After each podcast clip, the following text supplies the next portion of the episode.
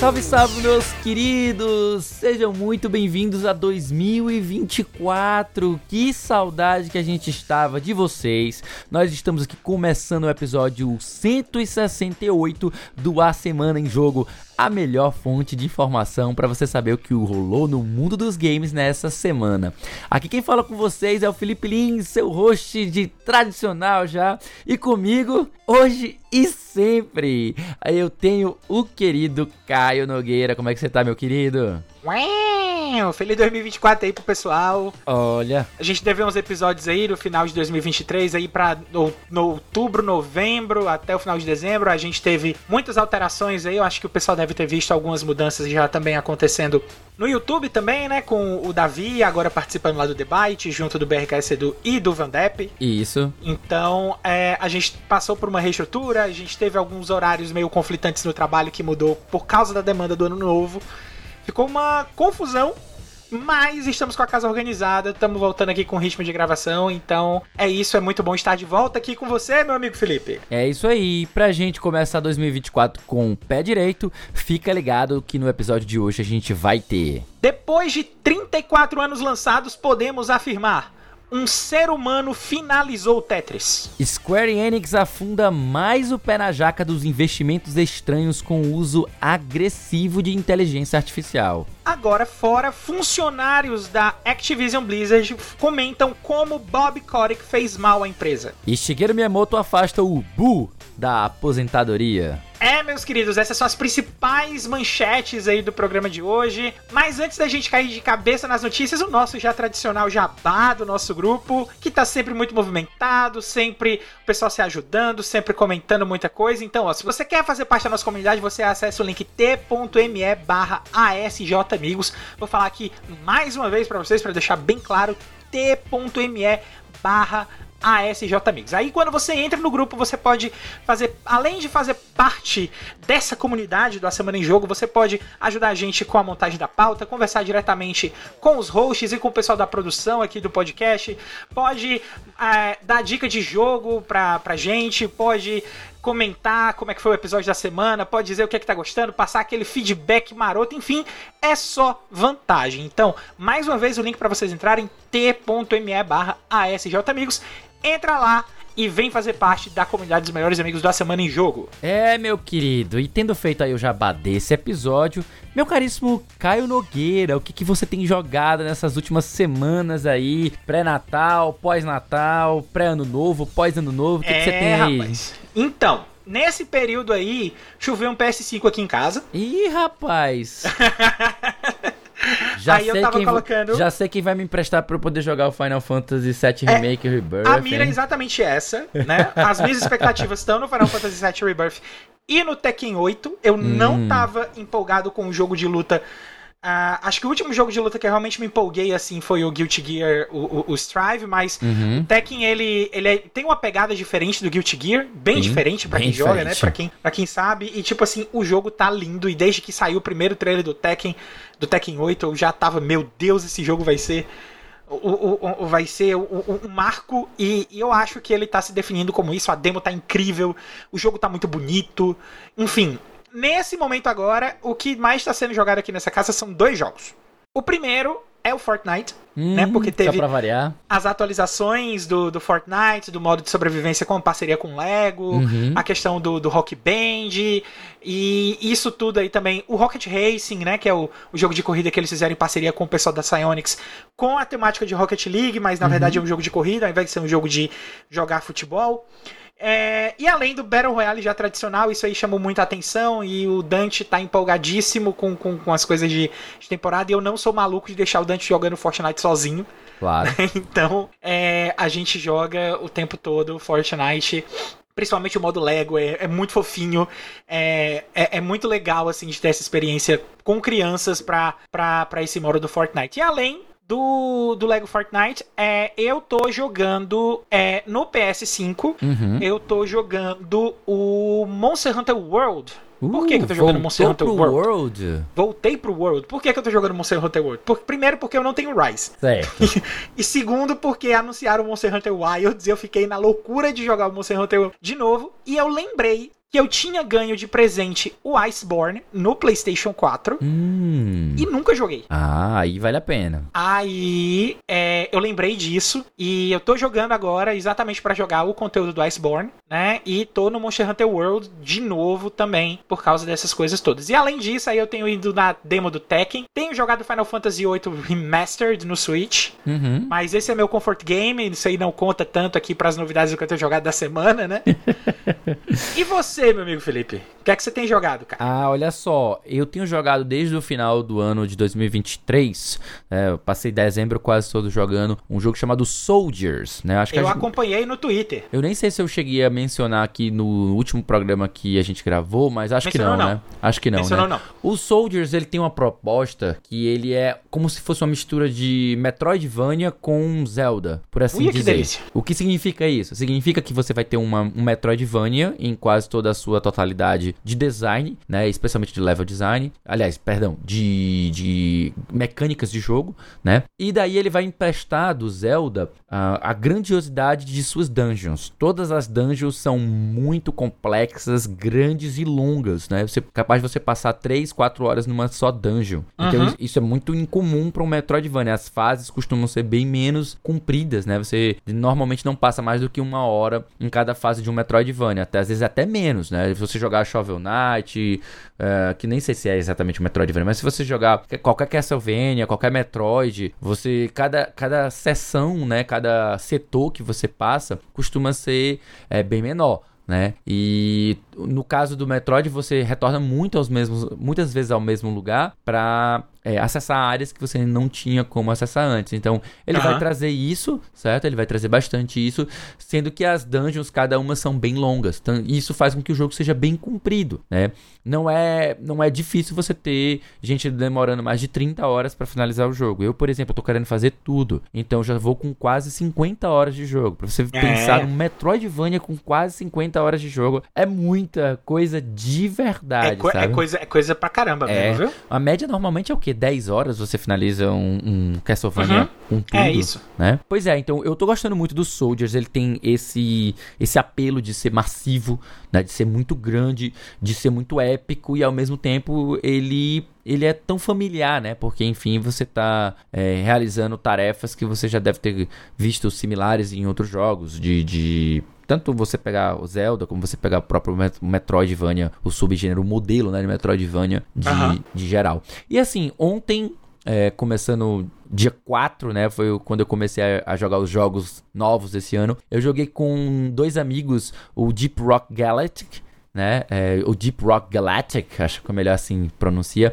que é um Uhum. jogo que você com, com- controla anões mineradores, né? E você sai em incursões de extração de materiais é, em dungeons, né? Então Olha só. e- ele é co-op, tom- completamente co-op. É, é o que seria mais próximo de você pegar uma, digamos, uma raid de Destiny sem passar pela parte chata de grindar. É Uhum. simplesmente só vai em cada missão, é, é ela, você tem as ferramentas, você simplesmente vai entrar, realizar a missão e sair. Então eu acho isso fantástico, porque não, não, não tem preparo, sabe? A parte do preparo, que é muito comum em MMOs, leva muito tempo, consome muito tempo. E é um tempo útil que às vezes você fica pensando assim, porra, eu tô perdendo tanto tempo e o que eu gosto mesmo é as raids. Então por isso que, tipo assim, eu praticamente não jogo MMO por conta disso, sabe? Sei. Enfim, tô gostando muito dele, certo? Também tô jogando um jogo que é mais de missão também, que é o, o Helldivers, né? Peguei pra jogar o Helldivers no PC Olha. e tô curtindo bastante, tá? Em Ou véspera me de sair chama pra 2. jogar, eu tenho o Helldivers instalado ali. Chamo sim, cara. É no PC, Oi? tá? Então não sei se ele não, tem... ele tem crossplay, não se preocupa não. Ah, isso ele tem crossplay com o PlayStation, então show de bola. Vamos nessa. Vamos nessa que o negócio é bacana mesmo. Então é, É, isso. e é massa, Helldivers ele tem uma punição. Assim, a curva de aprendizado dele é bem legal, É, ele mas lembra, ele é um jogo que te pune muito também. Ele lembra bastante o Alien Swarm, né? Que é um jogo que a gente Isso. jogou bastante também, né? Isso, Mas exatamente. enfim, é isso. O que eu tenho jogado é isso. Eu, eu tô querendo jogar outros jogos novos agora no começo de 2024. É, eu, eu, eu quero terminar alguns jogos que ficaram pendentes do ano passado. É, tipo, jogos que eu comecei no, em 2019, 2020, 2021 e eu ainda não terminei, deixei assim de lado. Eu quero terminar esses jogos, eu quero limpar essa minha pilha da vergonha aqui e ficar um, com, uma, com um aspecto novo para começar um novo jogo do zero, sabe? Sem, sem ter uhum. nada pendente ali me cutucando. Esse, esse é meu projeto assim para esse começo de 2024. Mas é isso, é, tá gente. Certo. Vamos então iniciar de fato o nosso podcast hoje com o primeiro bloco de notícias que chega já já.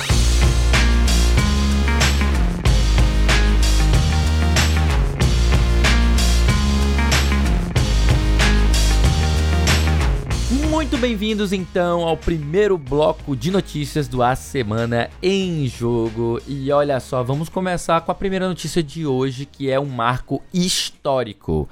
Tetris do Nintendinho, é o NES, o Nintendo Entertainment System, é finalizado pela primeira vez em 34 anos.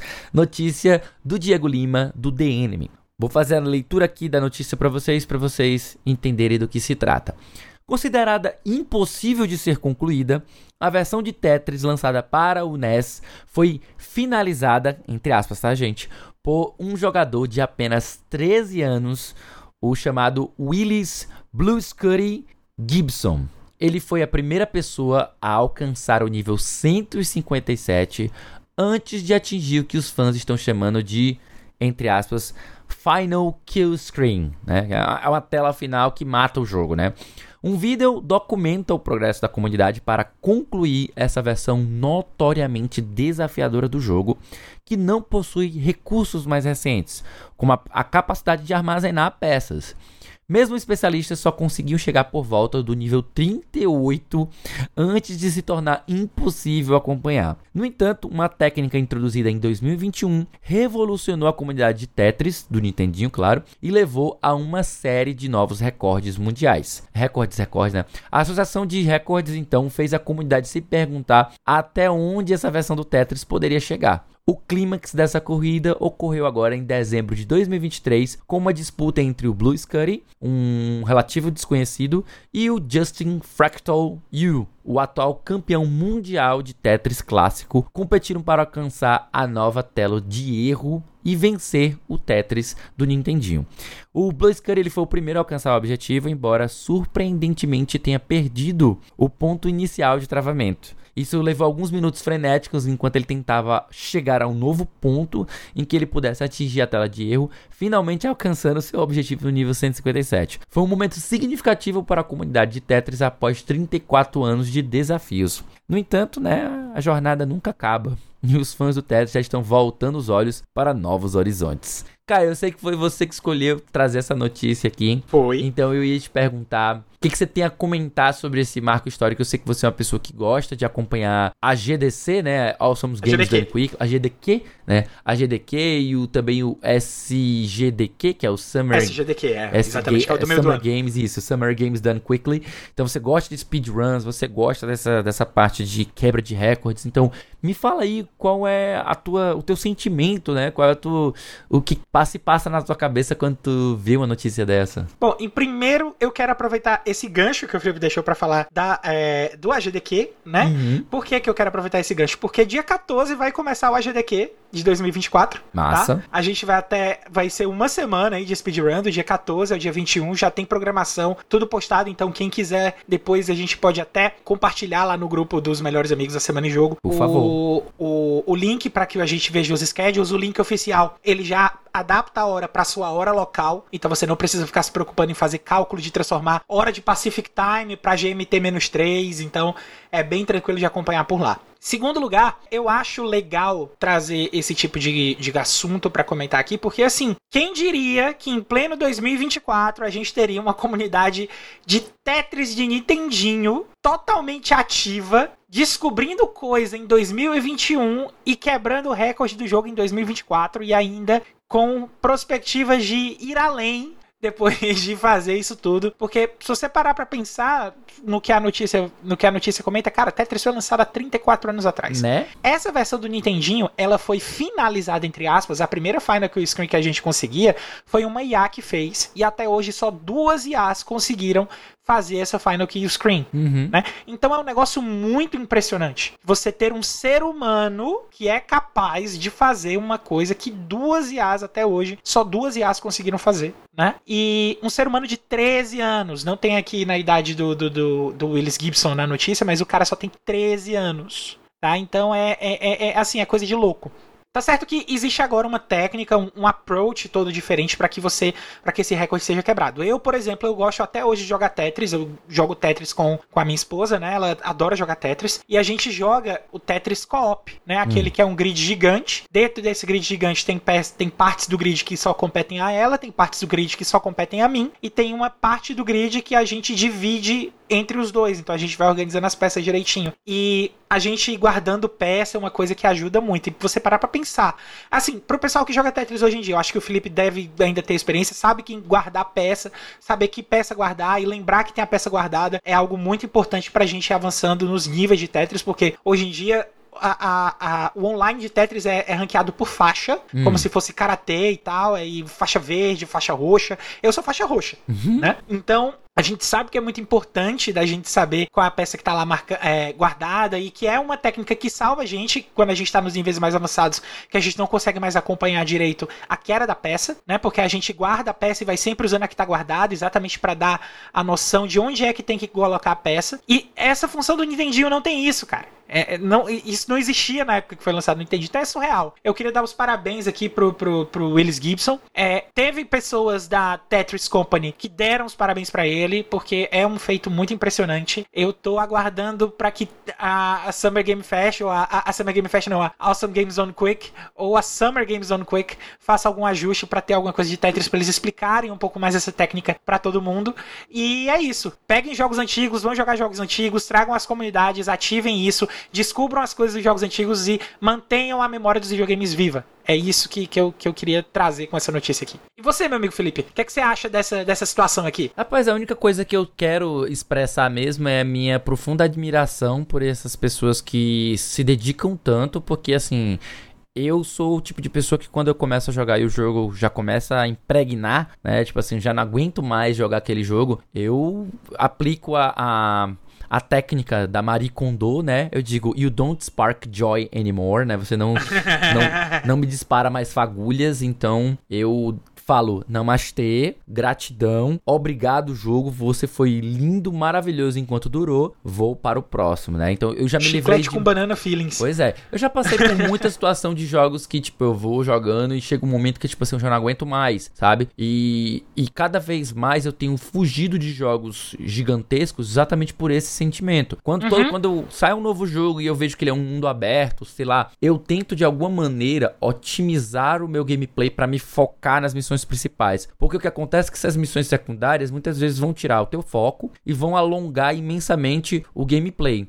Muita gente acha isso, Isso. extremamente importante porque, afinal, pagou 300 reais no jogo, 350 reais no jogo, eu quero que ele dure mesmo. Eu quero explorar Aham. esse mundo, eu quero me divertir com cada debulhando cada coisa dele e não tem nada errado nisso. Apenas eu não sou público pra isso. Quando o jogo começa a ficar muito repetitivo e eu, tô, eu sinto que eu tô fazendo a mesma atividade é, de novo e de novo e de novo e aquilo ali não tá me trazendo mais prazer, eu simplesmente dou adeus. Então, eu acho muito impressionante como esse pessoal encontra prazer em se desafiar e superar seus limites em jogos que já tem praticamente já são jurássicos dentro do mundo dos videogames, né? 34 verdade. anos é pra quase É a minha idade, idade. É quase É a minha idade.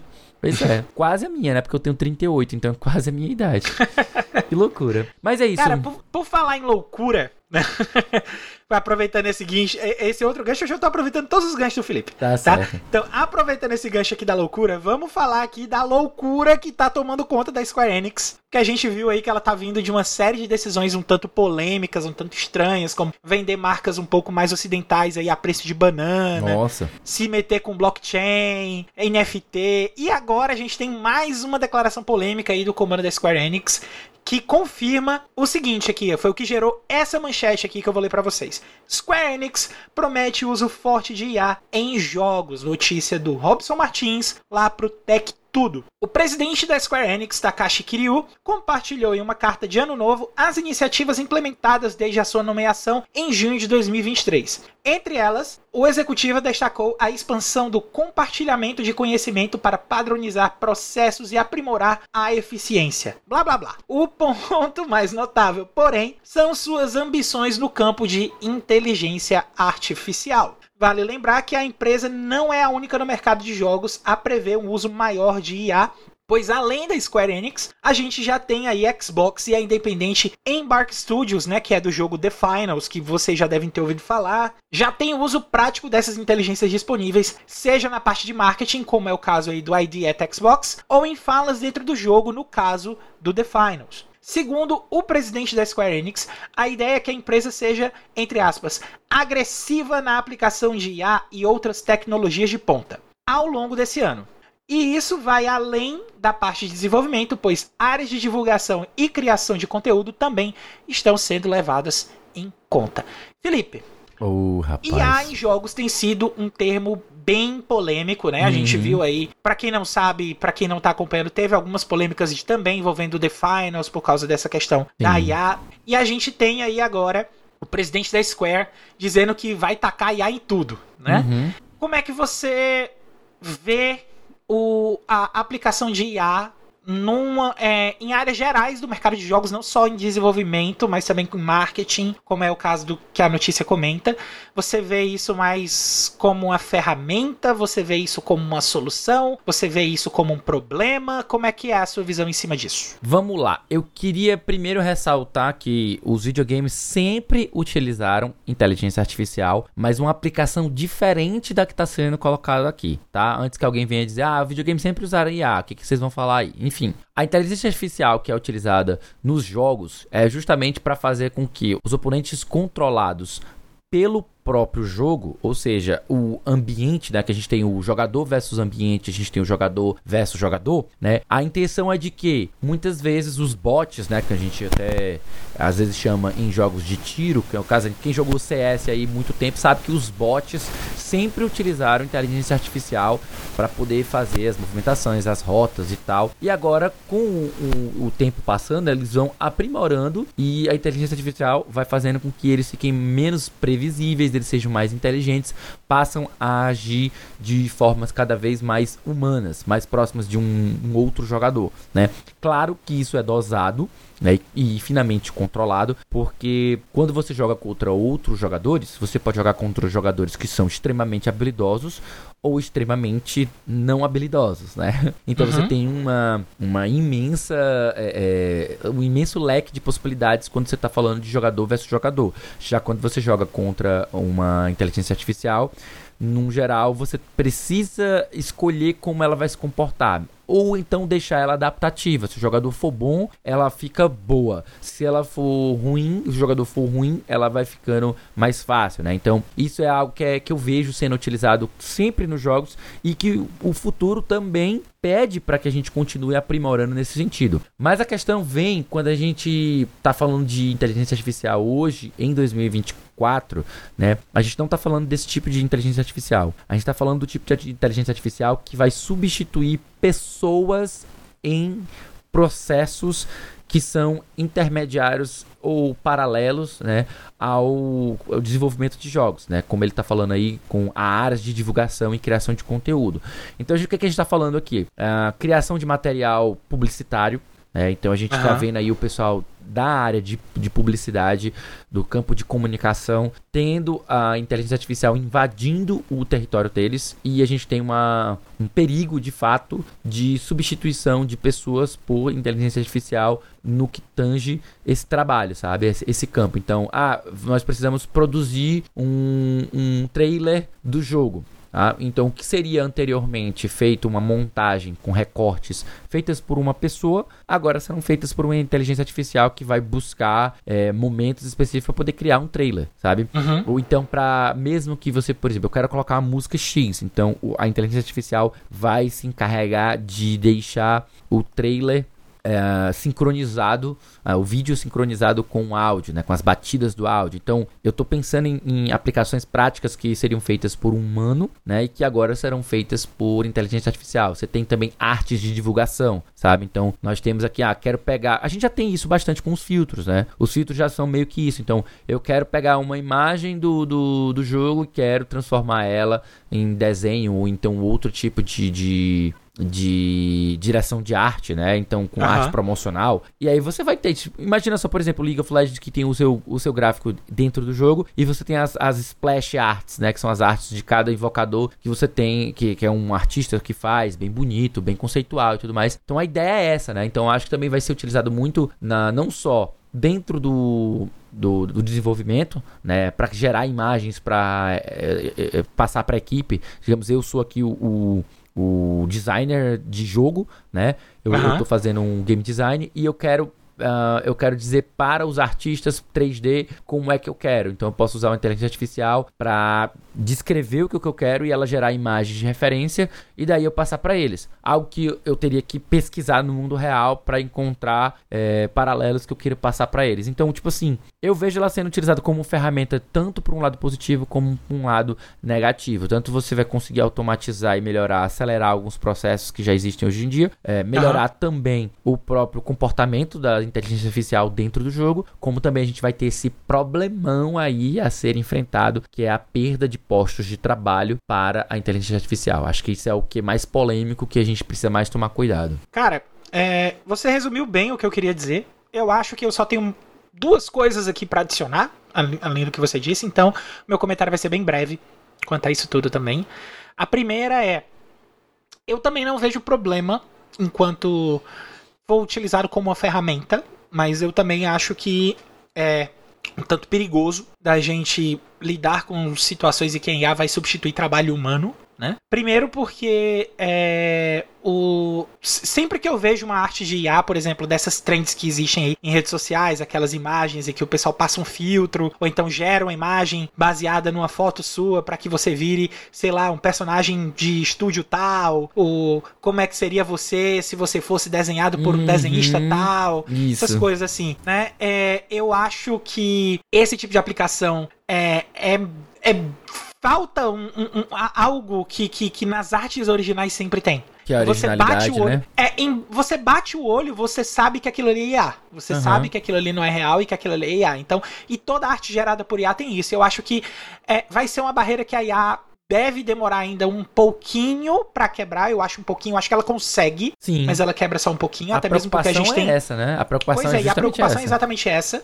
né? E, é, e aí eu acho errado, eu acho que esse tem que ser o limite. Eu acho que se é para colocar um limite nesse tipo de coisa de IA, esse é o limite, uhum. entendeu? Ah, não precisa ir mais além disso, porque aí você vai estar tá realmente lidando com questões muito mais sérias, com comportamentos sociais muito mais sérios, né? E a segunda, quem já escuta esse podcast aqui de muito tempo sabe, quem já escuta o Cash Potion também de muito tempo sabe, futuro! Pelo amor de Deus, parem com isso! Parem, pelo amor de Deus, eu não aguento mais falar de futuro, futurologia, como Olha, é que vai ser, não! Eu só vou fazer aqui uma, uma certa ressalva aqui. No, no geral, eu entendo o teu desgosto quando o papo de futurologia, porque o pessoal, ao invés de viver no presente, é porque, tá se é, preocupando é bem, com o futuro. Só que nesse é bem caso não se preocupar aqui... pra onde a gente vai, uhum. isso aí eu entendo. É, mas é. eu falo da questão de estar tá sempre preocupado preocupado com o que vai não, vir claro. e esquecer de curtir agora. Eu, eu, eu, isso dentro da parte de fruição, eu concordo contigo. A gente quer se uhum. divertir, tem que se divertir no agora, não ficar hypeando o jogo que ainda vem. Isso, isso, isso. Mas eu isso, acho que aqui o, o, papo é um pouco diferente, porque essa futurologia é uma preocupação com é... a perda de, de, de postos de trabalho, com a precarização do trabalho, essas coisas, sabe? Eu acho isso bem válido também. O ponto que eu falo a respeito da questão de futuro é exatamente para reforçar o que eu falei no primeiro Sim. ponto. Parem com esse negócio de querer evoluir, para, só não precisa. Já tá bom, usa como ferramenta e acabou. Mas eu não acho que o pessoal vai parar com isso, porque justamente tem gente interessada em, em é, investir nessas tecnologias justamente para diminuir os postos de trabalho mesmo, que é economizar é, de, aí, com, com folha de pagamento, falta, entendeu? Falta consciência da pessoa não, que é, tá querendo aí desenvolver não é consciência, coisa. Aí se não tiver um organismo é, estatal é, para proibir... O cérebro tá no bolso. não, não tá olha, tá no... Eu vou ser sincero contigo, se não tiver um, um, um elemento estatal autoritário que proíba e o que regulamente isso, o céu é o limite. Então a galera É, vai exatamente. investir e, tipo assim, quanto mais empregos puderem é, é, destruir para que você possa economizar com o Exato. processo de criação de jogos e maximizar os lucros, a galera vai fazer isso, porque isso é, é tipo assim, a- a- o sistema é, é desenhado para ser feito desse jeito, tá entendendo? O sistema quando eu falo Uhum. que a gente vive, que é o capitalismo, então os caras eles querem fazer dessa maneira mesmo. A regra do jogo é essa. Então tipo assim, eles, eles diriam, ah, não culpe o jogador, culpe o jogo. Então é isso, sabe? Eles estão jogando É. o jogo e a gente não tem. A única coisa que a gente pode reclamar é que seja regulamentado o jogo para que ele não gere jogadores que abusam da- das normas, sabe? Que é essa a ideia, sabe? Sim. Mas enfim. Sim. Só pegando esse gancho aqui do Felipe mais uma vez, joga em Control, é um jogo ótimo, não tem nada a ver com IA, não tem nada a ver com esse tipo de coisa, mas é porque ele tá falando de controle e veio o controle na mente. E é isso. Sabe o que mais que veio na mente, meu amigo? Eita, o quê? A chamada pro segundo bloco de notícias que vai começar agora.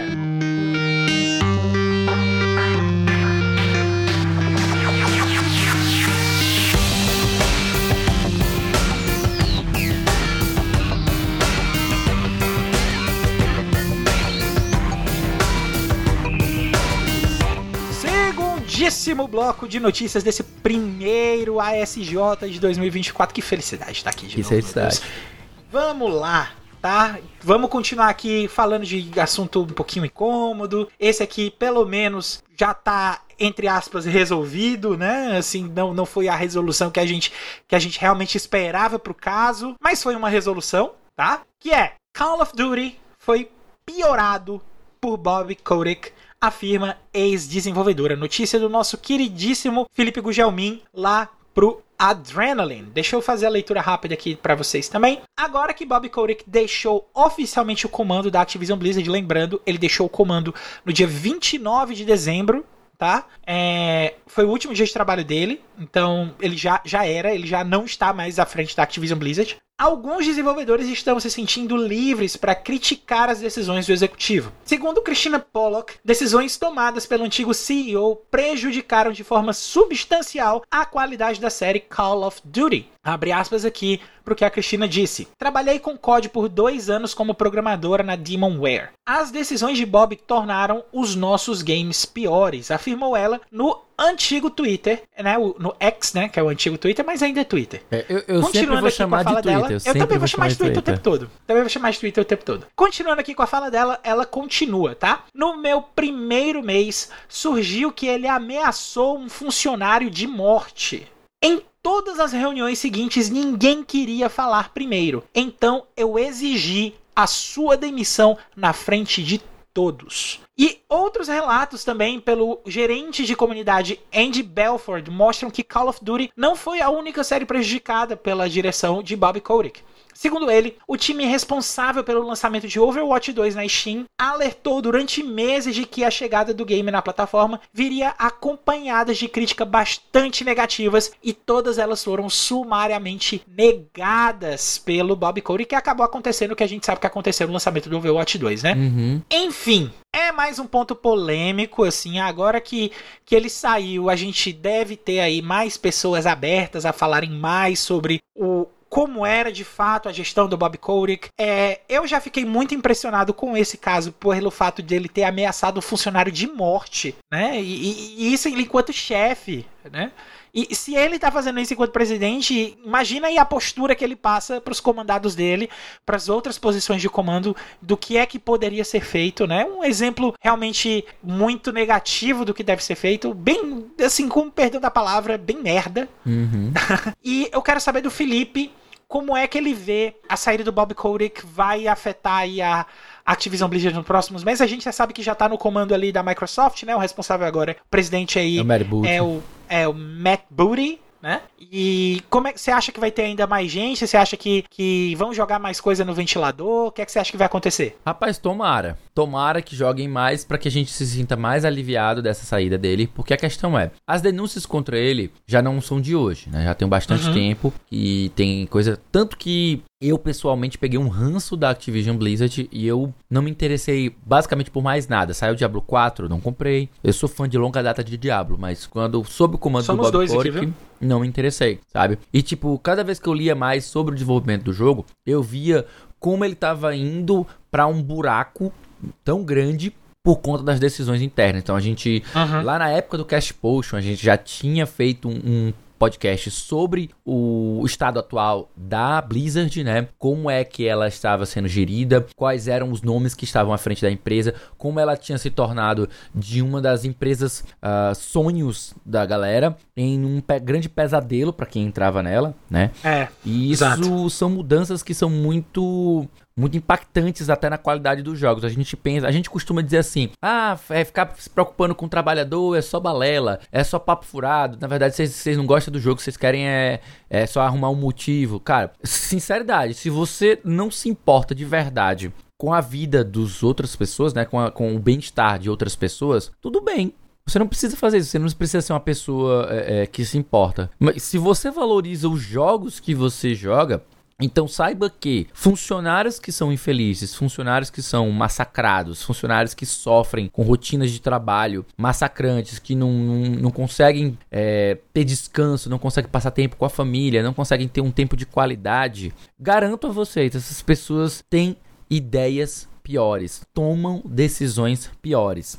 Então, não é incomum você ver jogos que sempre tem um porém, sabe? Cara, esse uhum. jogo é muito massa, mas né, esse mais quase sempre vai vir de decisões ruins tomadas ou por pessoas que estavam sob pressão extrema ou por pessoas que estavam muito cansadas e não tinham é, ideias melhores para vir na situação que eles se encontravam ou sobre pessoas é, é, estamos falando de pessoas que sofreram com decisões ruins tomadas em detrimento do, da qualidade do jogo para beneficiar investidores é, então, quando a gente uhum. pensa de empresas que são sociedades anônimas gigantescas, como é o caso da Activision Blizzard, então não é incomum que você entenda que a, a, própria estrutura de, de. A própria estrutura capitalista de que eles precisam fazer um produto de qualidade que venda bastante, ela é algo que eles deveriam se preocupar. Mas uhum. muitas vezes se vender bastante não significa inovar, trazer coisas novas e sim trabalhar em cima de modelos que já são garantia de sucesso e a gente acaba tendo um, um, mercado um pouco mais averso ao risco que fica se mantendo na mesmice, né? Então, isso é um papo que já vem há muitos anos sendo falado, mas, pelo menos desde 2010, ou seja, 14 anos que eu escuto uh, os desenvolvedores falando de como uh, a aversão ao risco tem feito as franquias, os jogos se serem cada vez mais iguais uns aos outros, seguir fórmulas que outros fazem e inovar cada vez vez menos, né? Então, ainda bem que a gente tem um mercado double A, né, que é um mercado intermediário, a gente tem o mercado indie que experimenta, que tenta criar coisas novas e aí depois o próprio mercado AAA copia né? E, e, e, puxa coisas que eles viram legais que deram certo nesse nessa incubadora de ideias que é o, o, o, o nível intermediário de criação de jogos, sabe? Uhum. Então é, é isso que a gente. Salvo. É, tipo assim, quando as pessoas dizem que o mercado indie salvou o mundo dos jogos em relação à criatividade, é, é, é mais ou menos nesse, nesse intuito, né? Não é, Nessa não, linha. E, e não significa dizer que você só vai jogar jogos indies agora. Não, pelo contrário. Os jogos indies eles têm justamente melhorado a qualidade dos jogos AAA. Então é gra graças Exato. a eles que a gente tem jogos AAA cada vez mais interessantes, justamente por conta dessa, desse aprendizado, né? Que você tem testes e experimentações no mercado indie e uh, é, inspirações, né? Tipo, o pessoal lá no mercado AAA olha para as coisas que funcionam e trazem para isso. Enfim, é isso. É, se preocupar com os trabalhadores é justamente isso. É você entender que os jogos, no fim das contas, vão sair melhores, vão ser mais divertidos, de melhor qualidade, com ideias mais interessantes, justamente porque nós temos pessoas felizes trabalhando é, com uma rotina saudável e assim tendo mais espaço para criar com mais vontade e com mais, com mais brilhantismo, né? Sem ter toda aquela pressão de ai meu Deus, meu Deus do céu, que é o que acontece quando a gente tem casos como o que estava acontecendo com Activision Blizzard, né, Caio? Então, uhum. eu, eu, assim, passo, eu passo a bola agora para ti, para tu me dizer o que, que, tu acha também dessa, dessa notícia e tal. Acho muito bom que o pessoal venha a público é, expressar o que, o que tava entalado na garganta, porque é, é alívio, desabafo também é. alivia, né? É. Exato, era, era exatamente o ponto que eu ia falar. Eu acho que tem que falar mesmo, né? Não só falar como mostrar os casos em que as pessoas foram contra. Porque, assim, a gente tem no caso aqui da Cristina, a gente tem uma desenvolvedora sênior da Activision. Uhum. Né? E muitas das pessoas que sofreram abusos dessas, dess, desses funcionários que saíram não tinham uma, uma posição tão confortável para fazer o que a Cristina fez. Porque ela não. E eu não falo do que ela fez de ter falado agora o que é que ela tá fazendo, não. De que ela disse ter feito na época. Ela pediu, ela exigiu em público durante uma reunião de desenvolvedores a demissão do Bob Kotick porque ele ameaçou um funcionário de morte. Uhum. Né? E assim, é, às vezes o, o, o pessoal que, que, que, sofria os abusos lá estavam em posições inferior, inferiores, não eram seniors ainda. Devia estar como uma condição de júnior, alguma coisa tipo estagiário, né? E é nesses momentos que é, essas pessoas mais, mais veteranas, digamos assim, os líderes dentro do, dos times pequenos em questão de, de organização da própria empresa, os líderes precisam dar voz, Uhum. né? E eles dando essa voz, eles conseguem motivar, eles conseguem representar os júniores que estão sob o comando deles, que às vezes eles nem sabem, estão passando por situação parecida, estão passando por um abuso, estão passando por alguma coisa, exatamente porque eles veem nos desenvolvedores sêniores, nessas pessoas que estão um pouco mais consolidadas dentro da empresa, ver essa posição e, e, e buscar daquilo ali uma certa admiração para agir também. Uhum. Né? Então é, é, muito importante que não só a Cristina fale, mas que é, o Andy Belfort também fale, que os outros desenvolvedores seniors também falem, exatamente para motivar, para trazer tudo que esse cara trouxe de ruim para dentro da Activision Blizzard à tona, para que isso seja expurgado de vez de dentro da Activision Blizzard, para que o Matt Booty e a pessoal do Xbox tenha todo o cuidado de, de lidar com essas pessoas da forma certa, de cuidar bem desses funcionários para poder trazer é, Activision Blizzard pro, pro estado que, ela, que ele tinha antes dessa passagem da, do Bob Kotick, né? Porque era exatamente o que você disse, a gente falou da ascensão e queda da Activision Blizzard, né? E, e é uma empresa que, embora a gente saiba que tá nesse momento ruim, é, é uma empresa pela qual a gente tem muito carinho, né? Eu falo a gente, não só eu e o Felipe, mas os jogadores que jogaram os jogos da Activision Blizzard lá nos anos 90, a gente tem muito carinho pelas, pelas coisas que a Activision Blizzard criou. Né? Uhum. Então é, é interessante para a gente ver esse cuidado, ver toda essa estruturação para que a empresa possa se reerguer e, quem sabe, chegar aos níveis que ela tinha lá nos anos 90, voltar ali para o panteão das grandes empresas de desenvolvimento de jogos, com grandes títulos, com pessoas felizes trabalhando lá, comunidade contente, satisfeita com jogos, se sentindo ouvida, se sentindo representada Uhum. dentro das coisas que dos temas que o jogo traz. Então, é, é isso é um passo muito importante que tem que ser dado, né? E que bom que está sendo feito isso aí agora. Né? Dessa questão toda do Bob Kotick, eu, a gente só lamenta a forma, aliás, a forma não, o dinheiro que o Bob Kotick saiu ainda tem quando como. ele saiu da empresa, É, mas não tem como, não tem como, a, é. a gente era o preço que a gente precisava pagar. Nem só isso, ele é um dos maiores acionistas, era, né? Um dos maiores acionistas da empresa. Então ele não tem como sair sem ele Uhum. ser compensado financeiramente pela saída, entendeu? É, tipo, é, é impossível. Então não tem como. Sabe aquela que milionário não, não, não perde? É, É, exato, exato. é, é exato. bom a gente comparar, inclusive, com algumas punições que a gente tem. Por exemplo, o pessoal fala muito da punição da aposentadoria, involu é, é, aposentadoria compulsória de juízes, né? Isso não é punição. É, de certa forma é, porque quando um juiz está numa, numa função, ele tem poder. Ele tem poder de decisão, então ele tem um poder real sobre as outras pessoas. Quando Uhum. você aposenta ele compulsoriamente, ele perde esse poder real e ele passa a não ser mais ninguém. O poder dele já era, ele não tem mais poder nenhum, tu tá entendendo? Então muitas vezes a questão é essa: a gente sabe que o cara vai ser é, bem remunerado porque, enfim, ele era um dos maiores acionistas, tinha dinheiro pra caralho, ele já é milionário por natureza, então não tem como ele sair sem Uhum. ganhar dinheiro, mas ele perdeu o poder. Ele perdeu o controle, ele, perdeu, ele perdeu a capacidade de tornar a vida de outras pessoas miserável, justamente por ele ter sido expurgado do caso. Então, ainda bem que isso é uma notícia maravilhosa que vem agora por, por início de 2024, para que a gente possa enxergar a própria Activision Blizzard em, com outro olhar, né? Então, uma empresa nova sem essa direção tóxica que estava tendo. E a gente também falando de notícias boas agora para esse começo de 2024, né? A gente tem também aqui uma atualização, não é nenhuma grande breaking news, mas uma atualização, tá? Afastando alguns rumores, né? Deixa eu ler aqui para vocês notícia. Shigeru Miyamoto, criador de Mario, não pensa em aposentadoria. Notícia do Luiz Schmidt para o Adrenalina. Muito bem, gente. Aos 71 anos de idade, Shigeru Miyamoto continua pensando em como pode inovar e entregar experiências incríveis no universo gamer. Criador de franquias como Super Mario Bros. e The Legend of Zelda, Miyamoto não pensa na aposentadoria e vai continuar trabalhando.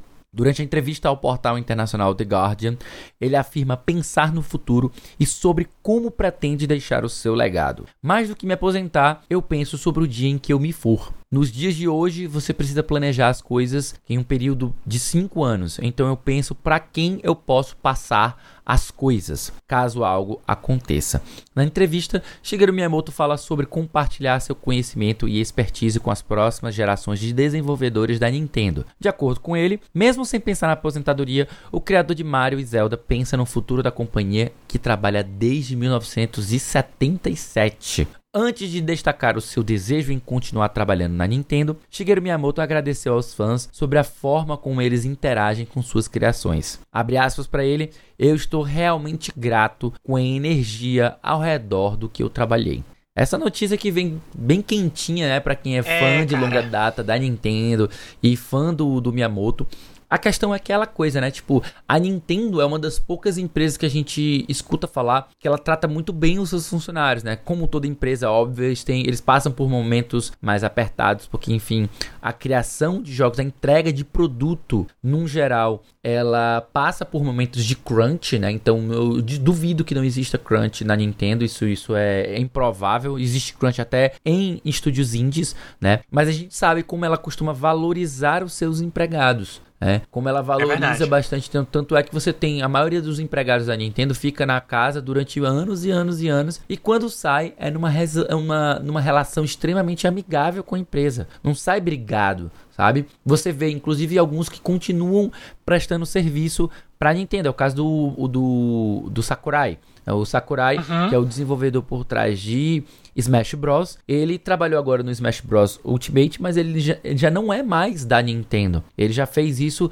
contratado, é, subcontratado pela empresa dele, que é a Sora uh, Limited, né? Então, que é a, a Sora Inc. Né? Incorporation, sabe engano, é isso? Que é a empresa que ele criou para prestar consultoria e criação de jogos como designer. Né? Então é, é, isso, esse é o papel dele. Ele foi contratado pela Nintendo é, como um, um contrato avulso e fez o trabalho dele, que ele tem uma, uma relação ainda excelente com a empresa. Então, o Miyamoto tá lá na empresa desde 1977, daí você tira né, 71 anos de idade, ele deve ter um, um, ritmo de trabalho bem mais suave, ele presta muito. consultoria, ele incentiva a criatividade. Então, eu só escuto falar muito bem uh, do Miyamoto em relação à matéria de criatividade. E ele é um cara que merece um respeito gigantesco, mesmo que ele ainda não crie nada hoje muito relevante. Hoje em dia ele está muito mais uh, presente como um consultor e como um incentivador de, de mentes criativas dentro da Nintendo do que exatamente como um, um grande designer que pensa tudo, né? Porque enfim, o cara, é. o cara também. Inclusive, não... pode falar. Essa posição Inclusive essa posição que ele, que ele fala, aqui depois da fala dele, de, de pensar em quem vai. É, para quem ele vai deixar as coisas, né?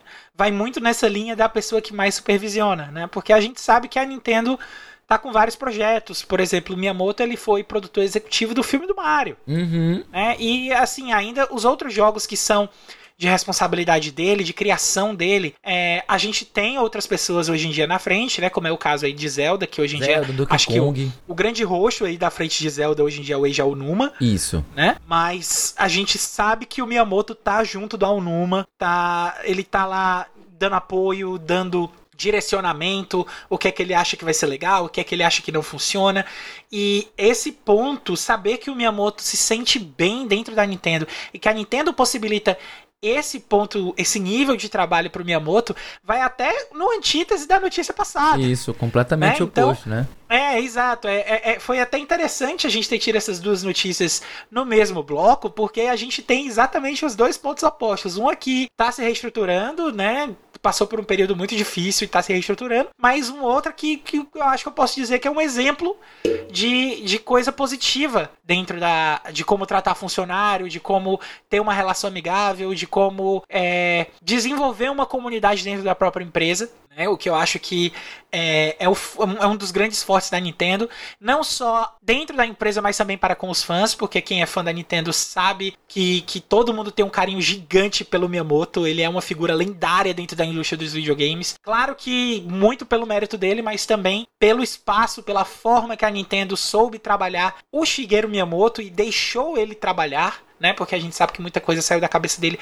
porque ele teve a liberdade de poder fazer essas coisas, ele se sentiu bem o suficiente para poder fazer isso. E é muito confortante saber que, assim, ele tá com 77 anos, uhum. ele já podia ter se aposentado, mas ele ainda continua com aquele espírito de querer fazer jogos, de, de continuar ajudando com o que ele pode. E, por favor, continue ajudando o máximo possível Miyamoto, porque você é um dos que quando partir você vai fazer muita falta. Vai fazer muita falta, vai, vai ser emocionante e eu acho que ele merece todos, as, todos os elogios e todas as homenagens enquanto ele ainda é vivo, né? Não deixar para fazer, espero que tipo não deixem para fazer isso só quando ele vier a falecer. Claro, uma memória, uma, uma homenagem é, depois que a pessoa morre é algo único, né? Não tem como é. você substituir isso, né? Você, você até você pensasse algo similar, a pessoa diz assim, pô, ainda tô vivo, não precisa falar desse jeito, cara.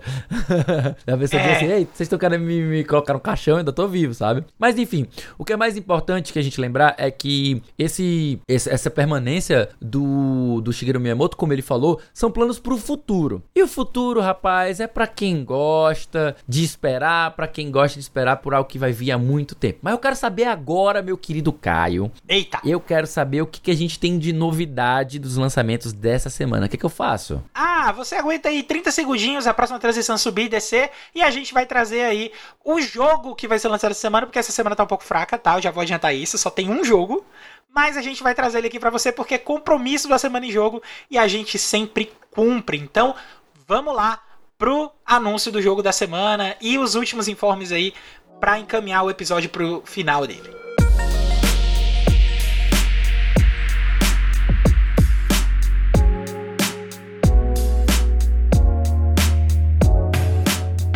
Muito bem, meus queridos, então agora nosso último bloco, nossa última parte do podcast, a gente vai explorar o que tem de chegando de novidade, mas infelizmente essa primeira semana é mais é assim. fraca assim. do que é caldo de assim. bila, é verdade. Se vocês voltarem no ano passado, tava fraco é, também. É, então mas isso é, é, é assim. normal, assim. até porque tipo, assim, a gente teve uma concentração de lançamentos muito grandes na época do Natal, justamente porque é um período muito sensível, muita gente fazendo compras, muita gente aproveitando para dar presentes e agora em janeiro não é acontece isso, né? Tá, é. A gente vai ter, então, lá para fevereiro, um lançamento mais robusto de jogos, porque é justamente o ano novo lunar, né? A gente tem a época da Golden Week, então a gente tem o Dia das Crianças isso. no Japão, o, pra, para isso. os asiáticos, semana que vem, né? É semana que vem já tá bem melhor do que essa semana, porque, por exemplo, essa semana a gente só tem um lançamento, mas semana que vem vai vir o Prince of Persia, isso. vai vir o Tekken. Pronto. A gente fala... a gente ainda tem... A gente fala é, semana o... que vem, tá, gente? É. Então, olha só, da semana de que compreende de 8 de janeiro até 14 de janeiro. A gente tem aqui salvo e destacado para vocês apenas um jogo chamado War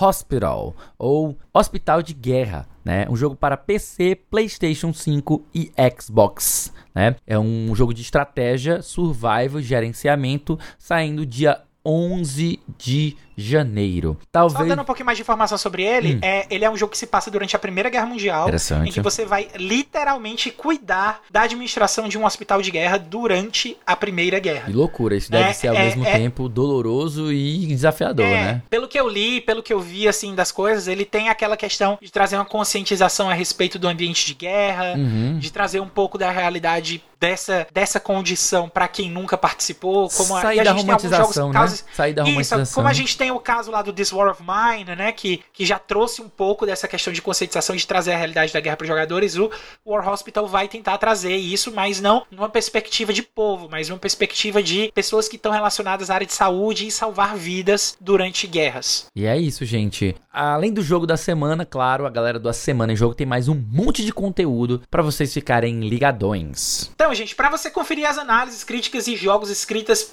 pelo Gabriel Iliano, e não só o Gabriel Iliano, o Felipe também, e todo o pessoal do Game Design Hub, né? Você acessa o link aí gamedesignhub.com.br. Lá no Spotify você vai encontrar um monte de conteúdo produzido pela galera do Cash Potion, o podcast com aquele já conhecido papo catedrático sobre videogames. E você também pode acompanhar domingo sim, domingo não, as lives do Memória Random, só buscar lá por Memória Random, tá com um M de Random na Twitch e no YouTube também.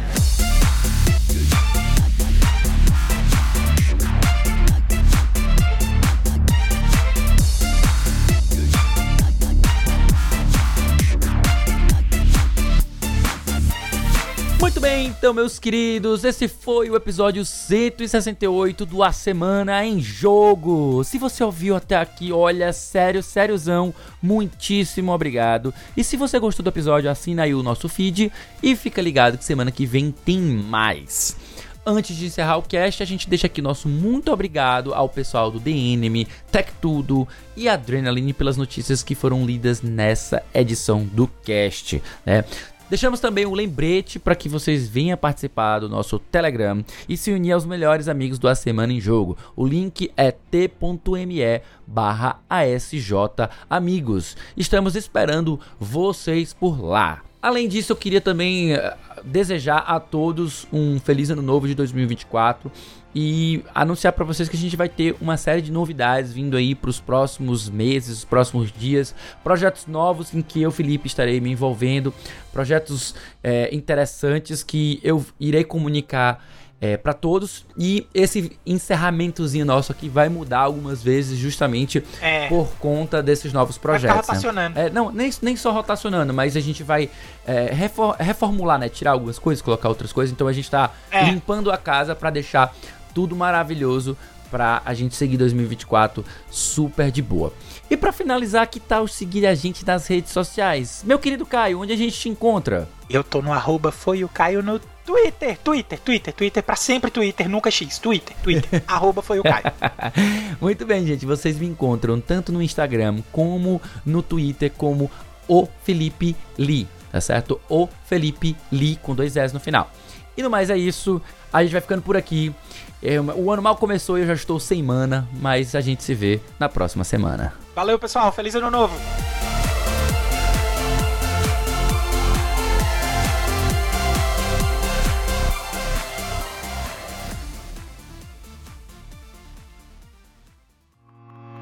Este podcast foi editado por Felipe Lins.